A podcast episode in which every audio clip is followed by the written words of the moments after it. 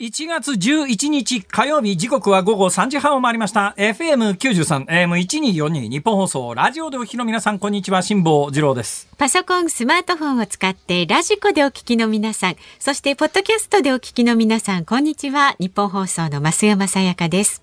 辛坊治郎ズームそこまで言うか。この番組は月曜日から木曜日まで辛坊さんが無邪気な視点で今一番気になる話題を忖度なく語るニュース解説今一番気になる話題ですか、はいはい、増山さんが喋ってる間に本番で喋ろうと思っていたことと全然違うことをふっと思い出してしまいましてですね。今朝新聞読んでたんですよ。で、今朝新聞読んでたら、なんか今、あの、ポッドキャストは歴史があるんだけど、最近またこれ、若者に見直されて流行ってるよって話が記事に出てたんですが、そこに、ポッドキャストの、なんか去年かなんかのランキングが出てたんですが、はい、はっきり申し上げましてですね、この番組のポッドキャストのランキングってすごいんですよ。もう、もう本当にね、常に上位5つの中に、あの、この番組週4回しかありませんから、はい、その週4番組かなんかがローテーションで入ってきて、間に飯田君の朝の番組が入ってるということで、実はポッドキャストのランキングって、私の番組と飯田君の番組で、ほぼ上位独占をずっと続けているんですが、なんと今朝、はいはいはい、あの、あった記事、今朝の朝刊に出ていたその記事は、この番組のことは一言も触れずに、そこにランキングっていうのが出てるんですけども、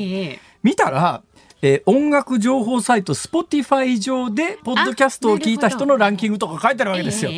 Spotify ってまあまさに音楽専門のね、えー、サイトじゃないですか、うん、そこを経由してポッドキャストを聞いた人ってものすごく限定したランキングを入れてたな。本ちゃんのランキングを入れないってのはどういうことだこれ。責任者出てこい。とほぼ人生航路さんのような気持ちになってしまったわけでございますが。人生航路さん知りませんか？知らない。ええー、増山さんですら知りませんか、えー、人生航路さん、あれ人生航路さん誰も知らない。誰も知らない。え一人も知らない。お、唯一構成作家の鍋谷君だけが知ってると手を挙げましたけれども、それ以外10人ぐらいのスタッフが全員、責任者出てこい！え ー、多分ナイツさんは分かってくれるだろうと思います。はい、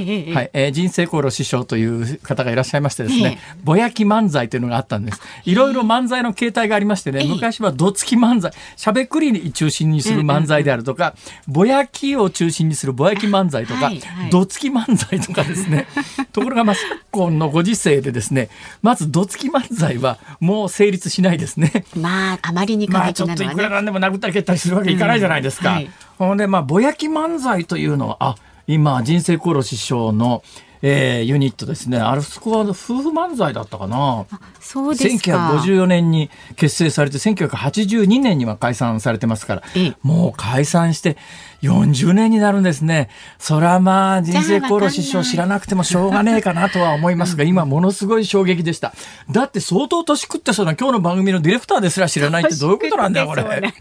おかしいだろ、これ。とまああの冒頭元気に喋り出してはみたものの今構成作家のメガネちゃんが、えー、写真をネット上で検索して出してくれておりますけれども、それを見た増山さんの反応も極めて薄いという ことがよくわかりました。現状は俺ら年食ったなというのがねもう必死必死こう思うわけでございますが。ね年を取るとですね、あちこち痛み出すわけですよ。私ね、昨日の夜料理をしていたんでございます。はい、で前この番組でお話ししたかもしれませんが、えー、先週末にちょっとしたロケに行きまして、えー、その中であの iPhone で動画を撮りながらスキーを滑るという、まあ、スノーボードですけど、滑るというのをやらかして、派手に大転倒して左の肩を打って、左の肩左の手が肩より上に上がらないと、うんうん、左手が肩より上に上がらないとですね、うん、シャンプー一つするだけでもえらいことなんですよこれが、まあ、かけないですもんね頭に、ね、頭だから片手だけじゃなかなかねこうシャンプーしてても気持ちよくないんですね、えー、えー、で左手がまずこれ中途半端にしか使えない状態になった。上で、うん。はい、昨日の夜、あの家で料理をしてたんです、なぜかというと昨日の夜ですね。まあ休日なんでお店が開いてるところも少なかったんで、はい、まあ塩分外食すると取りすぎが多いよな。今日も自宅で自分で料理しようと思ってですね、うんうん、近所のスーパーで、えー、オージービーフかなんかが500円ぐらいで1枚ステーキ用の肉が出てたんで、あ、これ買って帰って焼こうと思って、で、ステーキ肉を1枚買って帰って、それをフライパンで焼く前に、やっぱサラダ作んなきゃなということで、冷蔵庫を開けたら先週食べ残して、4分の1だけ残っているキャベツと、レタスと、それから昨日おまけで買ったブロッコリーと、え玉ねぎと、え人参とあったんで、これだけあれば、まあ、ちょっとしたサラダができるなと思って、これまたこの番組でかつて申し上げたように、あの、この番組帰りに衝動買いをした最高級のスライサーっていうのがあってですね、4枚組スライサー。この4枚組スライサーも今まで作っていたやつは薄切りしかできなかったんですけれども、この4枚切りの中にはですね、えー、刺身のつまができるやつとか、そんなに細かい細いのが人参をなんか細切りにできるやつとか、4枚組になってるわけですよ。ほいで、昨日頑張ってこれで、えー、あの、サラダを作り始めて、キャベツはうまい具合にスライスができて、レタスは手でちぎって、人参をこうやりだしたら、やっちまいました。親指をね、その人参の、人参の普通にスライスするやつじゃなくて、はい、縦横なんですよ。あの、人参を細切りにするやつって、まず全体に縦の切れ目をつけて、それから横にスライスすることで、全体人参が細くなって出てくるというシステムの、まあ、手でこうやってやるスライサーなんですが、それでガッとやった瞬間に、ごめんなさい、あの、気の弱い人はもうこれ以上、あのですね、もう短く切り上げますから大丈夫ですよ。親指をガッと引っ掛けてですね、出血が止まらなくなって、それで家にある絆創膏を3枚重ねで巻いたんだけど、それでもどうにもなんないぐらい大量出血で、傷口を見たら、まあ、普通にスライスされてる状況じゃなくてですね、まず人参をえぐるようにするような感じで、ガッてえぐられてて、これがあかんと思って、それから絆創膏を30巻きにした後、ティッシュを巻いて、それでも止まんないから、ガムテープ、100円ショップのガムテープをぐるぐる巻きにして。病院行ってくださいよ、そんなことしてああ、その発想はなかったですね。それがまあ夜の8時ぐらいだから、こんな時間じゃ空いてないだろうし、こんな時間に救急車これで呼んだら笑われるよなとか思うじゃないですか。それで、えー、昨日の夜そんな状況だったんです。で結論は何が言いたいかというと、そこにあるんじゃなくて、昨日までの段階ですでに左手が肩より上に上がらなくなって、右手の親指の先に大量出血の傷をしたもんですから、水触れなくなってですね、ほだもんで、つまり、今日、普通は通常この番組の前に家でね、あの、みそぎを済ませてからここに来て、爽やかなシャンプーしたての シャンプーの香りの高い私を、えー、あの、増山さんに捧げるという、そういう心づもりでいつも来るんですが、私、この番組始まって以来初めて、はいここの番組に来るのに、あの、身を清めずに、髭も剃らずに来たのは初めてで。今、通りで臭いと思いました。臭い言うな嘘ですひどいわ。だから、まあ、まず使うことがない、電気カミソリというやつを本番前に取り出して、じいじい削っていたのは、そういう事情だったんですよ。打ち合わせ中でな、うるさいなと思ってたら、すいません。そういうことなんです。だからね、髭を剃らずに番組をするか、橋本徹みたいですよ。一応髭を剃った上で番組に参加するかとこう考えた時に、いや、いつものようにみそぎを済ましていないから、髭ぐらい剃っていないとやっぱりお聞きになってくださる皆さんに失礼だろうということで本番前に髭を剃ってですね、それで、まあ、右手のこの親指はですね、ようやくあの、血が止まったんで。で痛々しいですよ、その痛々しいでしょ？だから、あの、これね、防水の非常に堅固、強固な絆創膏をですね、えー、今二重に貼ってなんとか抑えてる状況ですけれども、これしかし、今のままだといつまでお風呂に入れないんだろうかっていうのがすごく不安でですね。だから今日私、あのね、あの山ほどオーデコロンを振りかけてきましたから、そうなんですか。大して匂わないと思いますが、これが明日、明後日になってくると、ね、ちょっと徐々に徐々に微妙なところに差し掛かるんではなかろうかと。いやまあ、スタジオ密室ですしね。本当に申し訳ございません。いやいやでもという中、はい、いつものように、はい、はい、えー、今日も頑張ってまいりますという、はい、決意表明でございました。まあでも本当にあの冗談じゃなくお大事にしてください。ばい菌入っちゃったりすると大変ですからね。だから今ね、はい、私抗生物質を飲むべきかどうしようか今ちょっと悩んでる最中で。そんなにひどいんだったらやっぱり病院行った方がいいですよ。ところがね、あの、まあちょっとねこれ以上言うと傷口の形状をねラジオで喋るとまた聞いてらっしゃる方が不快な思いをされるから、まあ手短に言いますけれども。縫えるような形状の傷じゃないんです。なんかね、丸型の彫刻とありますね。丸い、先の丸い彫刻と、あれでガッと深く掘ったみたいな感じなんで、俺が医者でもこれは縫えないんじゃねえだろうかっていう感じの傷なんですよ、これが。ちょっとなんか痛くなってきちゃった。そうでしょ？まあそんなこんなでございましてそんな状況をしてだから右手も左手も今かなり、えー、活動が動きが制限された中だからボールペンだって今ね人差し指と中指で握ってますから、ね、それでもいたずら書きするっていう まあ、ね、やめとけばいいじゃないですか。そんな苦労してまで。でまあなんとか親指の先が使えなくても文字は書けるということが判明しましたんで、はい、はい、私たちもね匂い我慢しますから大丈夫ですよ。いやいやだから今日はしないって。今日は年末年始にいろいろ調べてですね、はいデコロンというやつを大量に買い占めたんです。あというのがふっと思ったんです、私学生時代に使っていたオーデコロンっていうのがあってその頃、まあ、今でも実は出てるんであんまりこれを強調したくないんですけど、うん、というのはあのそれを間接的にディスることになると嫌だなと思って強調したくないんですが私子供の学生の頃2つ有名な男性用のオーデコロンっていうのがあってですね、まあ、国内の化粧品メーカーのやつは、まあ、未だにたくさんありますけれども当時国外のメーカーではない化粧品で匂いでいうと4711っていうポーチュガルっていうのとそれからあの、オールドスパイスっていうのと、外国製のオーデ、男性用オーデコロンでは、これが2強ブランドだったんです。えー、それで、ふっと思ったんですよ。年末、はい、なんでかというと、うちのかみさんが、クリスマスプレゼント何がええって言うから、うんうん、オリーブオイルって言ったら、いや、オリーブオイルって もうちょっとなんかないって言うから、うん、そうだな。オーデコロン前もらったやつがもう半分ぐらいになってるから、もうちょっと新しいやつ、じゃあ前のやつと同じでいいって言うから、同じやつでいいんだけど、昔使ってた匂いが懐かしくて、フォーセブンイレブンのポーチュガルっていうのとオールドスパイスっていうのがあったんだけどなって言ったら、全然今の人は知らないわけですよ。はい。はい、まあ、うちのかみ様は今の人でないですが知らないんですね。うん、松山さんとほぼ同世代ですから。ね、ね、知らないんですよ。知らないでしょ、知らない。男性で我々世代というと、オールドスパイスとポーチュガルは誰でも知ってるブランドですよ。うん、フォーセブンイレブンポーチュガルっていうのはもう柑橘系の走りみたいなやつで。まあ、爽やかなんで、ね、ネットで調べたら、両方ともまだ存在するということが判明しました。で、ネットで思わずポチッとして、両方買ってしまいまして。あらま。だから今それをね、今使い始めてるんで、ちょっとね、結構懐かしい匂いがすると思いますよ。ちょっと後でじゃあ近くで嗅いでみます。まあそんなこんなでございます。はい。はい、ではそんなに力込めて言うような話でもなかったな。ずいぶん時間使いましたけど、ね、すいません。株と為替の値動きです。今日の東京株式市場日経平均株価は3日続落となりました。先週末と比べまして256円8銭安い2万8222円48銭で取引を終えました。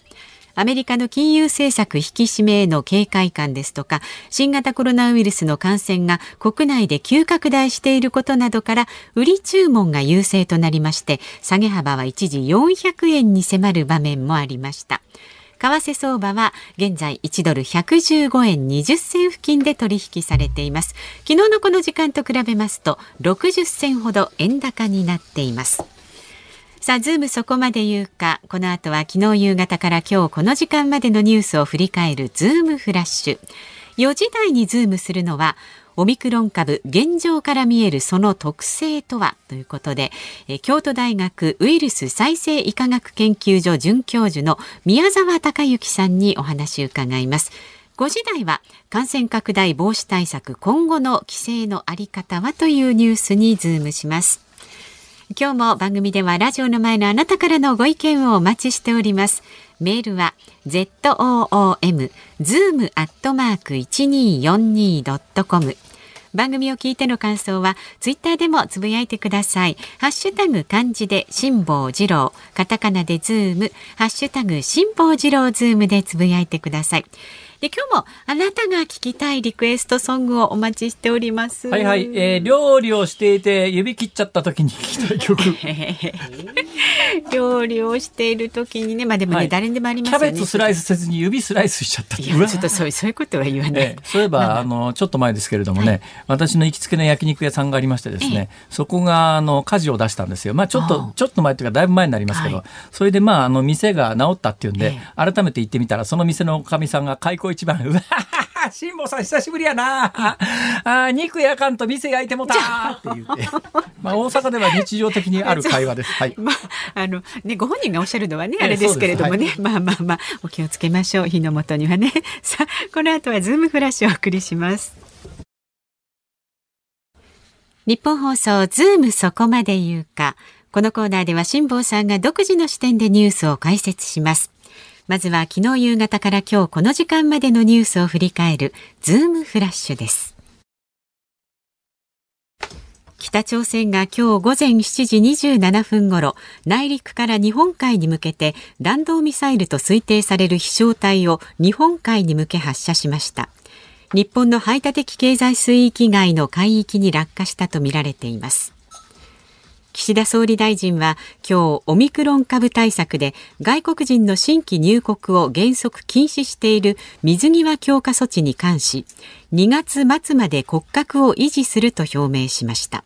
またワクチン接種の対象外だった12歳未満の子どもについて希望者への接種を早期に始めると説明しました。みずほ銀行は今日法人向けインターネットバンキングにログインしづらくなる障害が発生したと明らかにしました。午前11時半ごろに復旧しましたがみずほ銀行では原因の確認を進めています。経営危機に陥っている中国不動産大手中国恒大集団の不動産部門は関東省深セン市の本社から去年12月に退去したと発表しました。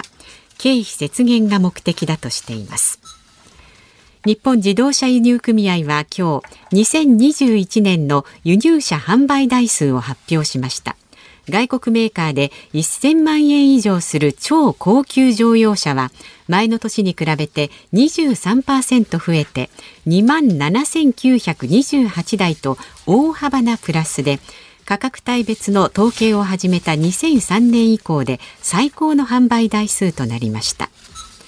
オーストラリアの裁判所がテニスのジョコビッチ選手のビザを取り消した政府の判断を覆す決定をしたことを受けモリソン政権は今日今後の対応について本格的な検討に入りました。国内世論の動向も見極め最終判断するとみられています。アメリカのメリーランド大学は昨日重い心臓病の男性に免疫拒絶が起きないよう遺伝子操作した豚の心臓を移植したと発表しました。アメリカでは移植のために提供される心臓が不足しており執刀医は問題の解決に一歩近づいたとしています。はい。まず、豚の心臓を人間に移植という話なんですが、それ聞かれると、えっていう方多いと思いますけれども、実はですね、もう長年これ、研究が進んでまして、あの、臓器のサイズ的に、えー、人間との臓器の相性から言っても豚が一番いいらしいですよ。それはね、あの、猿とかね、ゴリラとかはいいに決まってるらしいんだけど、ゴリラって絶滅危惧種だったりしますから、心臓を取るためにゴリラたくさん育てるなんてことが現実的にできないわけですよ。ところが豚ってものすごく家畜として伝統がありますから、育てるの簡単だったりして大量に作れると。で、遺伝子組み換えで、あの、人間に移植した時に拒絶反応さえ出ないようにしたら、臓器のサイズ的には豚が一番いいっていう。で、まあ、臓器の大きさ的に、えー、遺伝子改変した時の人間との相性、さらにたくさんあの生産ができるという観点から、実は豚っていうすごく注目されてて、あ、ここまで来たのねっていうのが正直なところのニュースでありますが、ただね、うん、ふっと昨日ネットニュースを見ていたら、岡山県で、えー、家畜を運んでいたトラックから豚が逃げ出して、その豚があどうも足くじいたらしくて、車、道端にこう座ってる写真があったんですよ。その道端に座り込んでる豚の姿が、このニュース聞きながらふっと頭に思い浮かんで、豚の立場からすりゃ、まあ、かわいそうだなと。これアメリカだからまああれですけど、イギリスあたりは最近ですね、動物保護がまあ私の意見で言うと行き過ぎた感じで、伊勢海老をそのままお湯に入れると残酷で、伊勢海老が熱いからやめろとかね、そういう話になってんですよ。そうした時に、これ将来的に例えばイギリスみたいなところで、いや、豚の豚権侵害だみたいな話で、それ、心臓を取るということは豚必ず死ぬわけですから、そういう方向性に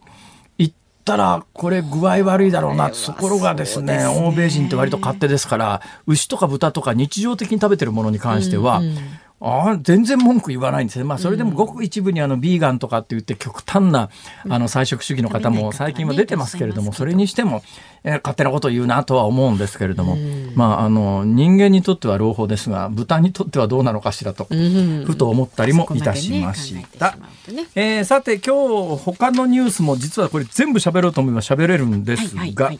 それをやってると時間がなくなるので。じゃあピックアップして。そうですか。ピックアップしますか、うん、あの輸入車で1000万円以上の車が過去最高の3万台近く売れましたと、はい、どんな車が売れてるんだろうと、うん、1000万円以上の車っていうとね結構限られてきますよ、ね、あの輸入車販売ランキングっていうのが手元にあるんですが、はい。えー、っとね、これ統計の取り方が違ってですね、日本自動車輸入組合調べのところで言うと、1位が BMW のミニですね。昔のあの、イギリスのミニなんですが、イギリスのミニっていう会社は今、あのドイツの BMW に買収されて、BM の傘下に入ってますが、はい、ミニが一番多くて、それから A, A クラス、ゴルフ、T クロス3シリーズって、これ、要するに、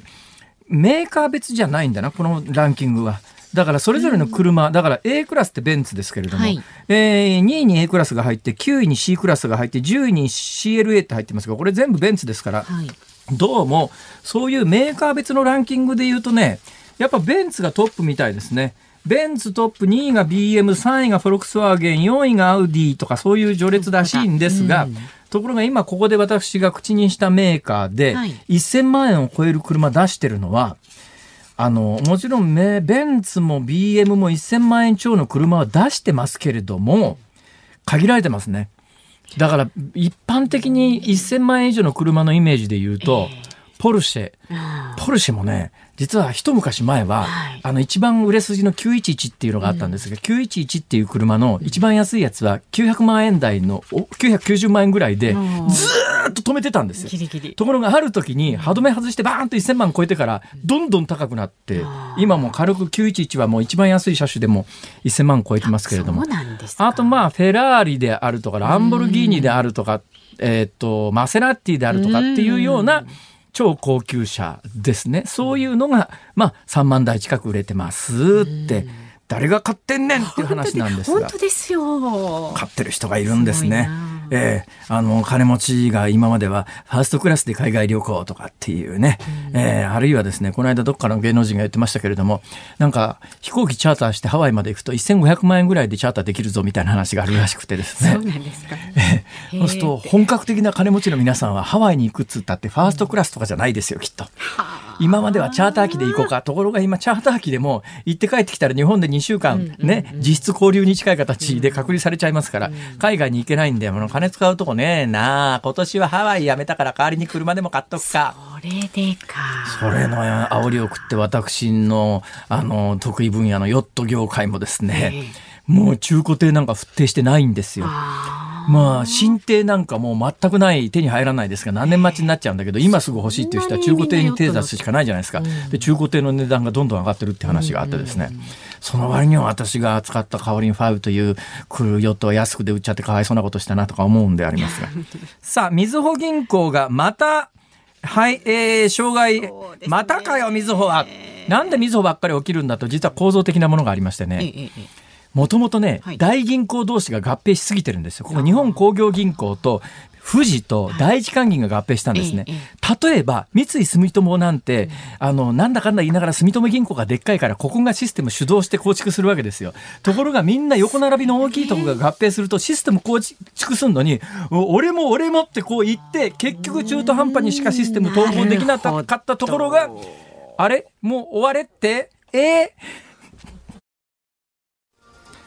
1月11日火曜日時刻は午後4時を回りました。東京有楽町日本放送第三スタジオから辛坊治郎と。日本放送の増山さやかでお送りしています。さあ今日はこの後ですね京都大学ウイルス再生医科学研究所准教授の宮沢隆之さんにお電話でお話を伺っていきますので、まあ、皆さんからのメッセージ後ほどねたっぷりとご紹介していきたいと思っております。ズームオンミュージックリクエスト今日は、えー、お料理をしている時になんだっけ？手を怪我しちゃった、はい、料理してる時に手を切ってしまった時に 聞きたい曲がえあれば送ってください。なんでしょうね。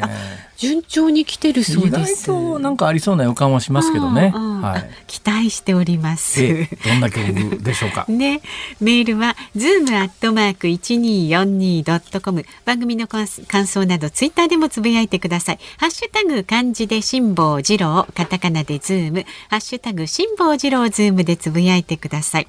この後は感染が急拡大する変異株オミクロン株についてズームします日本放送ズームそこまで言うかこの時間取り上げる話題はこちらです。オミクロン株現状から見えるその特性とは？政府は新型コロナウイルスの感染拡大を受け政府は沖縄、広島、山口3県へのまん延防止等重点措置の適用を決めました。最大の原因はオミクロン株の市中感染の拡大で全国のコロナウイルス感染者のうちオミクロン株が占める割合が急増しています。さあ今日は京都大学ウイルス再生医科学研究所准教授の宮沢隆之さんとお電話つながっています宮沢先生ご無沙汰しておりますあこんにちははいよろしくお願いしますはいえ今なんか噂によると東京にいらっしゃるらしいですね。東京東京東京はいななんでですか？なんでってちょっといろいろあって。ちょっといろいろある。ちょ、はい、そのちょっといろいろあるやつは喋れないんですね要するに。喋れないんですかね。え？いやいや、喋れないんですかねって私に聞かれても。微妙ですね。わかりました。喋れないわけですね。はい、じゃあいいです。別にあの無理して言っていただかなくても。はい、えそれで先生、あの、はい、オミクロン結構あの感染者数出てますが、現状どう見てらっしゃいます？うんと、まあ、あの、まあ、その、南アフリカから出て、それからあの他のヨーロッパ、アメリカからも出てて、はいはい、であのやっぱり重症化率が低いっていうのが、あのまあ、どこの国も同じような結果が出てますよね、えーえー、で日本においてもまあ出てるんですけど、やっぱり、えーと、重症者数は少ないままですよね、はい。まあここまあ、今後上がってくるのかもしれないんですけども、今までだったらね、えーと、数百人いたら必ず重症者っていたんですけど、そうですね、あの毎毎日毎日積み上がってきてたんですけど、今のところ積み上がってきてないのでね、沖縄も、まあ、国基準では20人ぐらいいるんでしょうけど、えーと、沖縄基準ではゼロだったと思うんですよね、重症者ね。重症者ね、はい、ね。なので、ね、やっぱりオミクロンはあの弱毒してるんじゃないんですかって話ですよね。ですね、はい、そんな状況の中で、あのいわゆるあ上がりまん防とか上げまん防とか言われるまん延防止措置の、まあ、感染者が増えていくバージョンで、今、沖縄、広島、山口3県が、えー、適用されてますが、この適用については先生の見解どうですか？すみません、なんかあの前も言ってたんですけど、ほとんど効果見られてないんですよね。あの、あの、そのマンボウとか、緊急事態宣言とかね、僕はずっとそれを主張していて、上がり下がりはこう自然現象であって、まああのまあ、出す頃にはもう、あのそうですね、上がりきっちゃっててって話で、まあ、典型的なのが、去年のいわゆる第3波ってやつは、ピークアウトしてから出てましたもんね。そうですね、えー、ででで第5波もですね、まあ、人流下げろって言ったんだけど、やっぱりある程度一定の数が感染すると勝手に下がってくるんですけど、ね、まあ、すみません。あのえっと、目玉焼きモデルにのっってるな、はい、目玉焼きモデルっていうのは、要するに感染すべき人たち、つまり燃える材料みたいなところがばっと燃え尽くすと、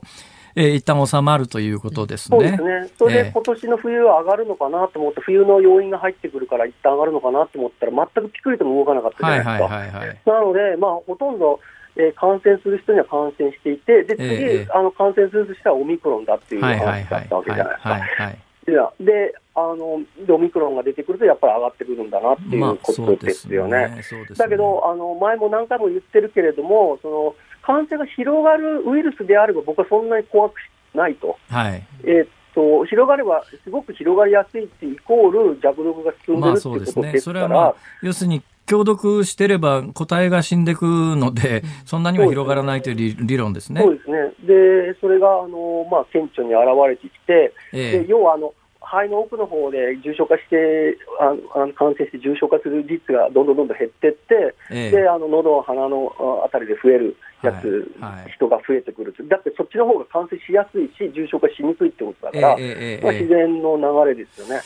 でそれで見えててで、そもそもね、今回のコロナのゴールっていうところは、弱毒がゴールなんですよ。そうですね。だって、このウイルスって未来後多分なくならないですよ。はい。何度も何度も感染するので、弱毒がゴールなのに、その感染者数を、ね、ゼロにするのがゴールだっていうふうにずっと言ってたら、これ、永遠に終わらないですからね。あそれでいうとね、最近あの、私、どっかの記事で見たんですけども、今から120年ぐらい前に、あの、はい、ロシアかなんかで流行って、当時、インフルエンザじゃないかと言われてたやつが、今から見たら、実はコロナじゃだったんじゃないのって話があったんですが、あれはどうですか？あそうそうそう、あれが OC43 だったって、今も流行ってるコロナなんですよ。ええ。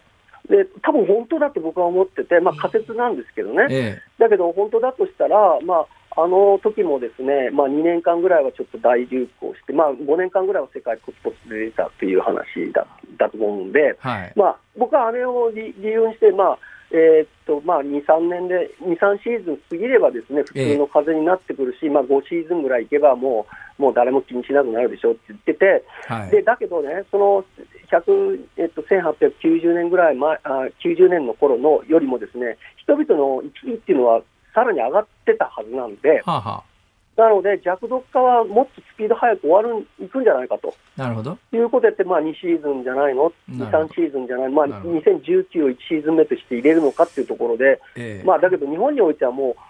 今シーズンで実は終わってますよね。なるほど。いや、私ね、最近の報道でね、ちょっと疑問があるのは、はい、あの、全世界のデータとちょっと乖離してるなと思うのは、今、オミクロンがどのぐらい重症化率が低いのかっていうんで、よくメディアで、はい、えー、デルタ株、従来株に比べて7割ぐらい、あの、重症化率が低いみたいな報道がよくあるんですが、はいはいほとんど重症化、あるいは死者が出ていない状況で、7割っていうこの数字はどうやって計算したんだろうと素朴に思うんですけど。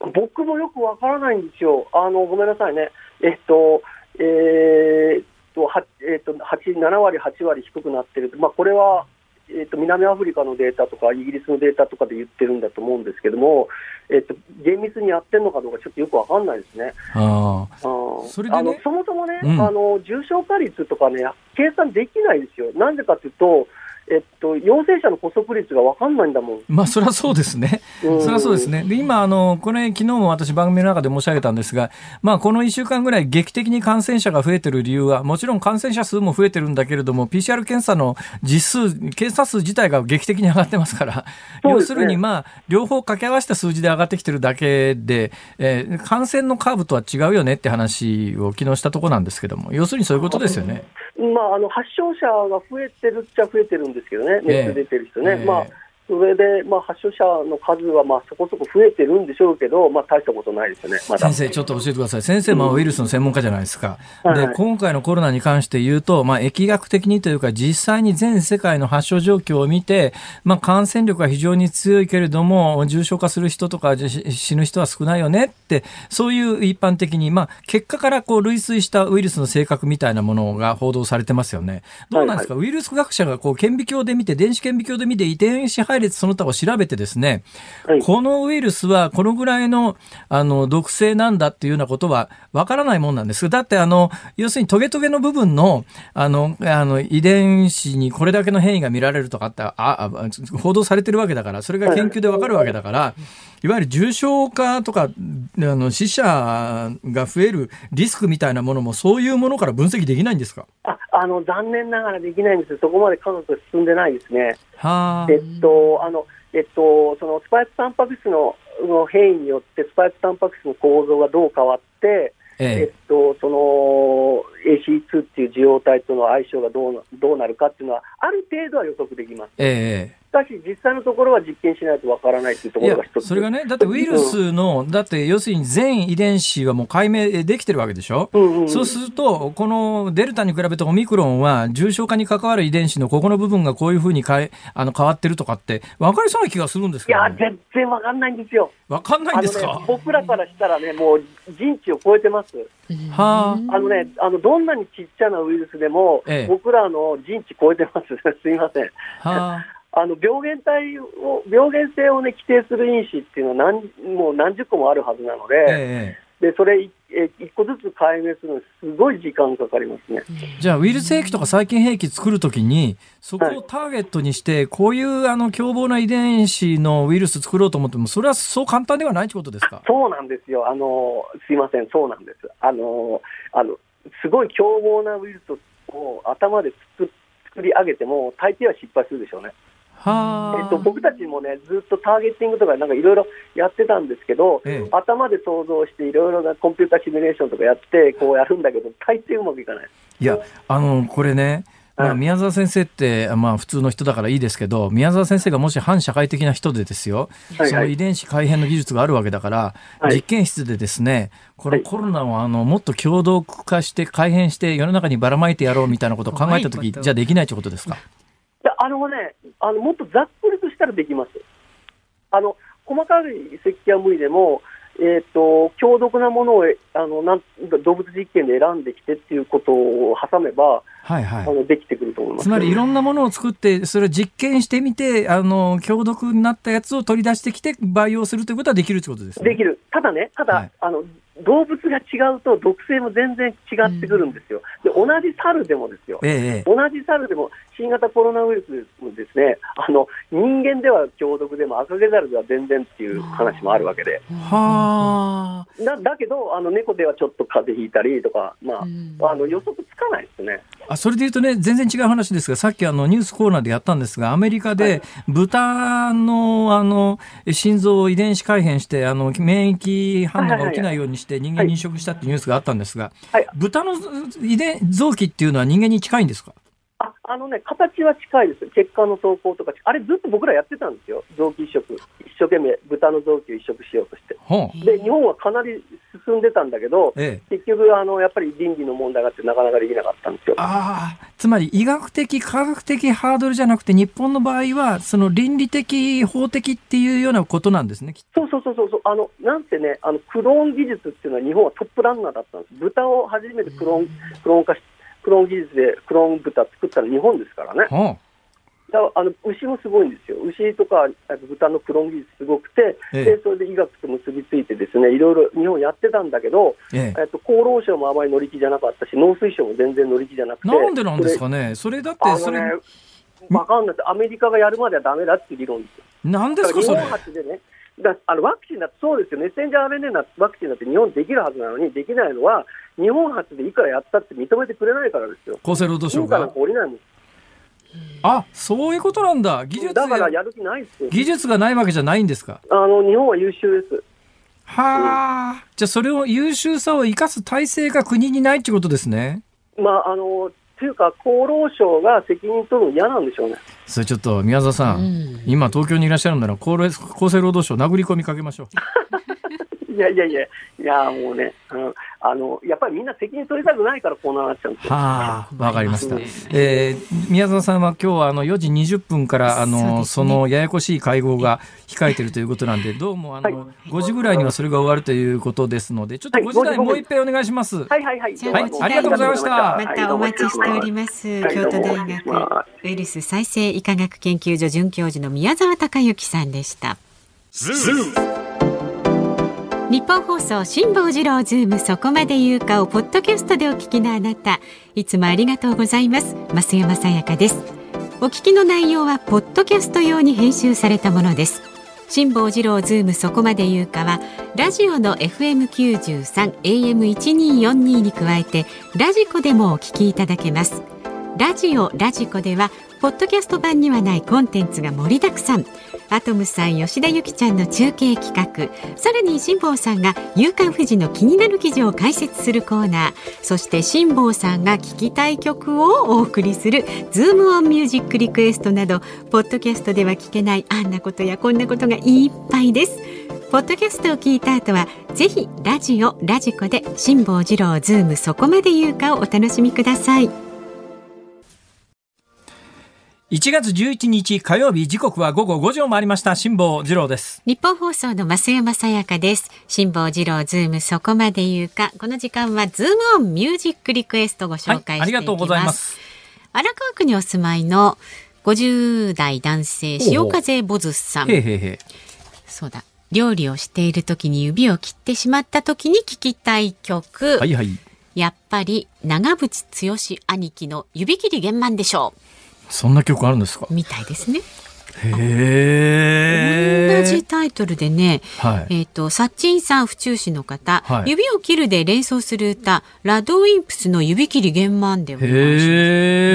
だ。へえ。あの、タイトルに著作権はありませんので、うんうんうん、同じタイトルの曲はたくさんあります。そうですね。はいえー、横浜市の会社員ガラリンさんはですね、はい、今日の辛坊治郎わがままリクエストはわがまいつからそのタイトルになったんですか？そうだってそのまんまですすごいだな。まあいいです。はい、はい、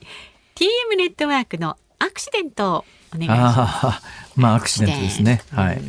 それから京都府からいただいております、ええ。岡倉天津飯さん。ほうほう。天津飯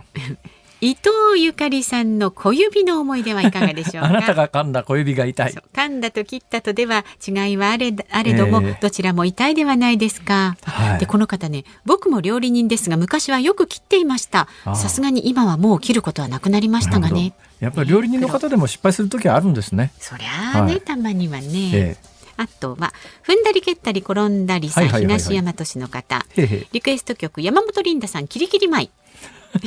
料理をしていて指を切ってしまった時に聴きたい曲アップテンポのこの曲を聴いて痛みを忘れましょうと、うん、素晴らしい。はい、江東区の夏はチューブさん、はいはい、お料理をしている時に大怪我をした時の曲。森田道二さん。例えば僕が死んだら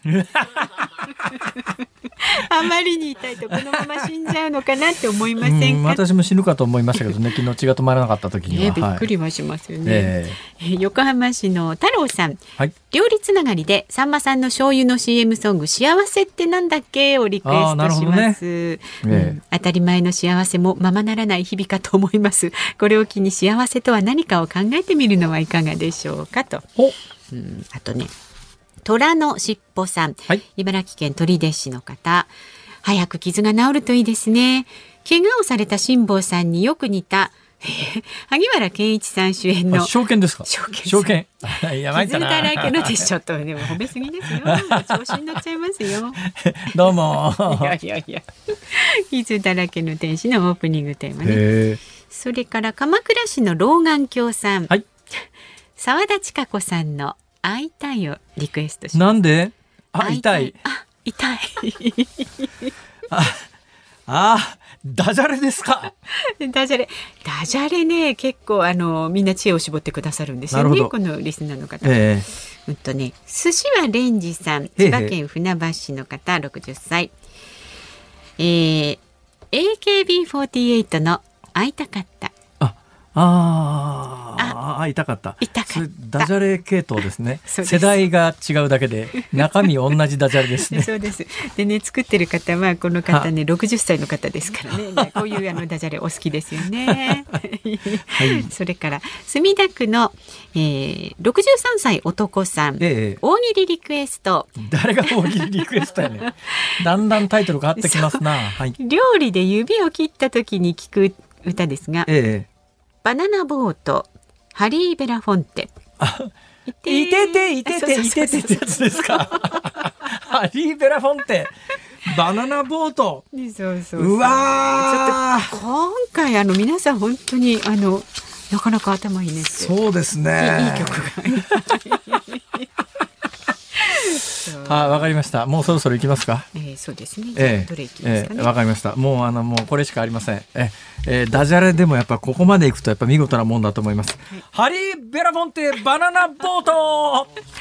じゃあエンディングでねお送りしますので、はい、お楽しみになさってください。えー、ラジオ聞きのあなたからのねご意見。番組では24時間お待ちしております。メールは zoom zoom アットマーク一二四二ドットコム。ツイッターはハッシュタグ辛坊治郎ズームであなたからのご意見をお待ちしております。日本放送がお送りしています辛坊治郎ズームそこまで言うか。この時間はこのニュースにズームします。感染拡大防止対策今後の規制のあり方は？山際経済再生担当大臣は今日の記者会見で営業時間の短縮要請に応じた飲食店に支払う協力金の運用を見直すと発表しました。非認証店に支払われる協力金が認証店よりも高くなる問題を是正し認証店にも非認証店と同額の1日3万円から10万円を支給すると表明しました。まん延防止等重点措置が発令された9日に遡って対応します。今の話、え、何の話？まあ、関東は関係ないんでね、えーと、関係あるとすると、まあ、ニュースになってるのが沖縄ですけれどもね、はい、沖縄で何が起きてるかというと、はい、認証店と非認証店っていうのがありましてですね、はい、まあ、あの感染防止防護対策をちゃんとやってますよと行政からお墨付きをもらうと認証店になるわけですよ。でそれがないと非認証店なんですが不思議な話で今回まん延防止措置になりました。とするとまあ営業もあの8時でやめてくださいね9時でやめてくださいね。でどうもあの非認証店は8時までしか営業できませんよと。で認証店は9時まで営業できますよ、っていうことなんで、うん。あの両方とも認証店であろうと非認証店であろうと時間短縮に応じると、え協力金がもらえるんだけれども、はい、非認証店の場合は8時までしか営業できませんっていう代わりに3万円から、まあ、10万円。はいあの、協力金がもらえると。ところが認証店は、いや、認証店は9時まで営業していいですよっていう引き換えで、あの、2万5千円から、確か、なんか7万5千円とかなんか。2万5千円か7万5千円、ね。7万5千円。はい、そうすると、え？じゃあ、8時で店閉めて、非認証店にしてもらった方が、1日にもらえる協力金多いじゃんっていう、うん、認証店せっかく取ってんのにメリットねえじゃんっていうことになって、まあクレームが出てたんで、えー、それに関して言うと、まああのとりあえず、えー、認証店も非認証店も、えー、協力金の額は同じにしますよっていうふうにしますっていう、のの表明が行われたっていうそれがニュースなんでありますが、はい、えー、今こうやって喋っているのは何のためかというと、宮沢先生がですねさっき電話で出演してくださったんですが、はいはい、その後、えー、仕事を終えてスタジオに行きますよって来ないんだ俺が。来ないから繋がざるを得ないあ来た。来た来た。来た来た。指 大丈夫ですか？お忙しい宮沢先生何してんですか？いやいや大切な話だったんですよね。どこで何の？いや霞が関。あ言えない。あ言ええ霞が関。霞が関。これなんか正解のフィクサー。そそれはそっちでしょ。何を言ってんですか？改めまして京都大学ウイルス再生医科学研究所准教授の宮沢隆之さんにね、はい、はい、引き続き、えー、宮沢先生今ご自身がおっしゃったようにですね、えー、この電話さっきあの4時20分通常あの4時台のゲストの方って4時半まで出ていただくんですが先生その後の予定で4時20分までしか出られませんということで、4時20分で、えー、第1コーナー、4時台のコーナーを打ち切ったんですけれども、その後どうもですね、霞が関界隈の政治の中枢部と話をしていたらしくて、えー、その話し合いを終えて、えー、まっすぐこちらにいらっしゃったと、そういうことのようでございます。全部ばらしてんじゃないですか。いや、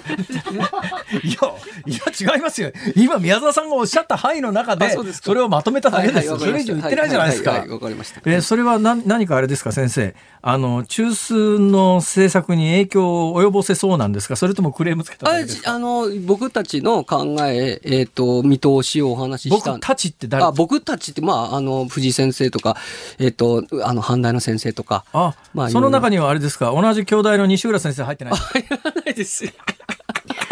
これはね、分かる人だけ分かるギャグなんですけど、かなりデリケートな問題でございまして。はい。ね、はい、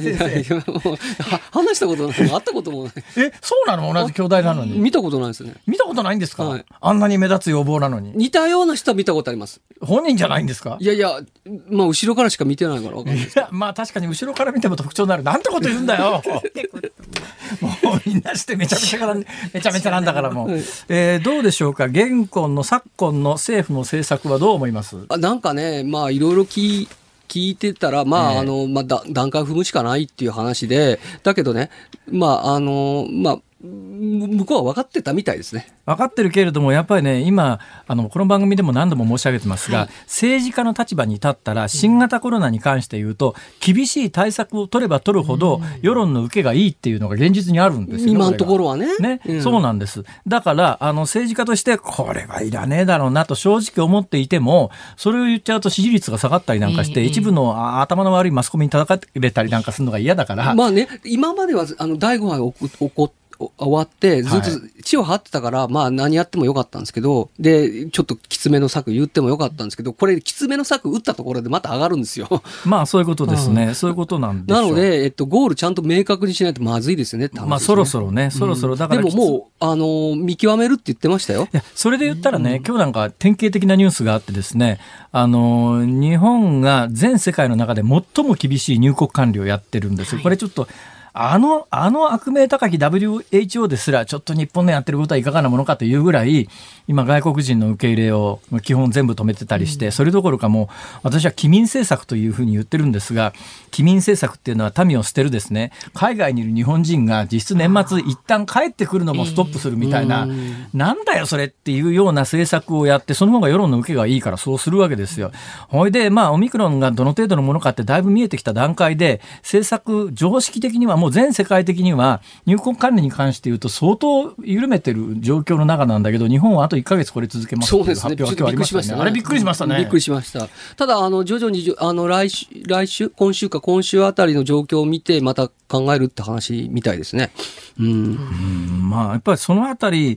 何でも国際標準にすりゃいいってもんじゃありませんけれども、いくらなんでもそれは非常識だろうっていうことがまかり通るんですよね、この国は。なんかね。でもなんかちょっと別の人に聞いたんですけど、えー、宮沢さんが発信してるおかげでこちら助かってますって言ってましたけどね。ああそうですか。でも宮沢さん、一時なんか私がアメリカじゃなくて太平洋横断に行ってる間に結構炎上することが増え、あったようには伺ってるんですそうですね。もう助けてって叫んでましたよ。辛坊さん、早く帰ってきてよと思って。で、帰ってきてさ、すぐになんかいろいろ復帰するのかな全然復帰せえへん。いやいやいやいや、もう私はもうもう高齢者ですからね、もうそんなあのストレスのたまる仕事はしないんですよ。ずるいな。いやいやいや、それなやっぱりね、なんだかんだ言いながらね、自分の人生のこの残り時間、まあね、宮沢先生もあれでしょ？最近はあれですよね。最近笑ったのはね、今日はあの、私一応この番組って構成作家が書いてくれる詳細な台本があって、うん、まあ基本2時間その詳細な台本を読んでるだけなんですけども、ね、その詳細な台本を読んでいたら、ね、宮沢さんの紹介コメントっていうのがあってですね、はいはい、なんか、なんかが好きって書いてありましたね。サバが好きとかなんか書いてあって、いるかこの情報みたいな。アジとイカが大好きっていうね。それそれ、えー、今日あの台本の1ペ7ページ目のところにですね、宮沢隆之さん、京都大学ウイルス再生医学研究所専門、えー、っと、なんかレトロウイルス学、好きな食べ物、魚、特にアジとイカが大好きって書いてあってですね。この情報いる？いや、この前のあれでしょ？あの、境目のやつでしょ？それで、あれ、海鮮丼行くときは、もう、あの、刺身は、もう、あの、イカとアジ。イカとアジなんだ。アジ、アジのたたきですね。いいですね。先生、そんな話聞きあ、そうそうそう。今度もう時間もったいないですね。そうでも時間がね、あとちょっとしかないんで。ちょっと、どうしたらいいですか、これから、日本は。あのー、とにかくね、あの、濃厚接触者狩りやめないともう終わんない。だってね、オミクロンもうすぐ終わるんですよ。あの、数ヶ月後に、えー、2ヶ月後ぐらいに、えー、どんどん下がってきます。まあ、そうでしょうね。で、そ、そんで、その後また上がってくるよ。オミクロンよりさらに弱毒化したやつが。当然まあ広がりやすくなってるから。大体ね、コロナってね、大体、えっと、1年間に1000万ぐらい多分かかってたんですよ。今までね。今までの旧型コロナ。旧型って4種類のコロナがあるっていうのは、まあ今のコロナの前に有名な話でしたけど。それで今回、あの、オミクロンでは、流行りやすくなって、皆さん、えっ、と、東京が1万になるかもってビビってるけど、まあそんなビビんないですよね。だってコロナってもっと流行るもんだもん。まあ、毎年いわゆるその在来型のコロナっていわゆる鼻風邪ウイルスとか夏風邪ウイルスとかいろんな言い方されてて、まあ鼻風邪だよねっていうのが従来の認識だったんですよね。そうですね。それがあの徐々に徐々にね今回の新型コロナウイルス近づいてきてるわけで、はい、それをね あのいちいちこうあの陽性者を追ったり。だからねどっかのタイミングであの新型コロナ禍ではなくて、うん、新型コロナ対策かみたいなことにかは、あの、災いのかですけどね。そうなりつつあり、そうですね。そうですね。もうね、新型コロナじゃないって言ってもいいんじゃないですか、オミクロンで。ああ。もう、あれ、新型コロナじゃねえよ。だってね、新型コロナってね、えっと、正式名は SARS-CoV-2 ですよ。SARS って重症急性呼吸器症候群ですからね。あそうですね。重症じゃないじゃん。まあ、今回、肺炎の、オミクロンに関して言うと肺炎が非常に少ないっていうか、うん、ほとんどないっていうのが、言われてます、うん、そうするといわゆる新型コロナじゃねえじゃんって話そうそうそう、あのー、SARS-CoV-2 じゃ SARS じゃないですね。はい、急性呼吸器症候群ではない近づいてる近づいてるっていうことでしょ？はいはい、それで、えっと、もう一段ぐらいあのなるのかもしれないけどもうかなり弱毒化したと思いますね。えー、いうことで、うん、えー、宮沢先生があのコロナは下火になっても炎上はますますするかもしれません。ま、ありがとうございました。ご意見を聞かせください。どうもありがとうございました。京都大学ウイルス再生医科学研究所准教授宮沢隆之さんでした。はいズムをミュージックリクエストをお送りしているのはラジオネーム墨田区63歳男さんのリクエストでハリー・ベラフォンテバナナボート。おーいてていてて。いてて別にいてていててと言ってるわけじゃないと思いますが。はいありがとうございました。ありがとうございました。日本放送この後は鶴光師匠と美和子さん登場です。鶴光の噂のゴールデンリクエスト。で明日の朝6時からの OK Cozy up。コメンテーターは数量政策学者の高橋洋一さんです。政府オミクロン株水際対策来月末まで維持などのニュースを取り上げます。で明日のズームそこまで言うかはモータージャーナリストの五味康隆さんと電気自動車の今後の動向についてズームしていきます。それはちょっとね、うん、聞きたいこといっぱいありますね、ええ、はい皆さんもぜひ楽しみにしていただきたいと思います、うん。ああ、いてていてて。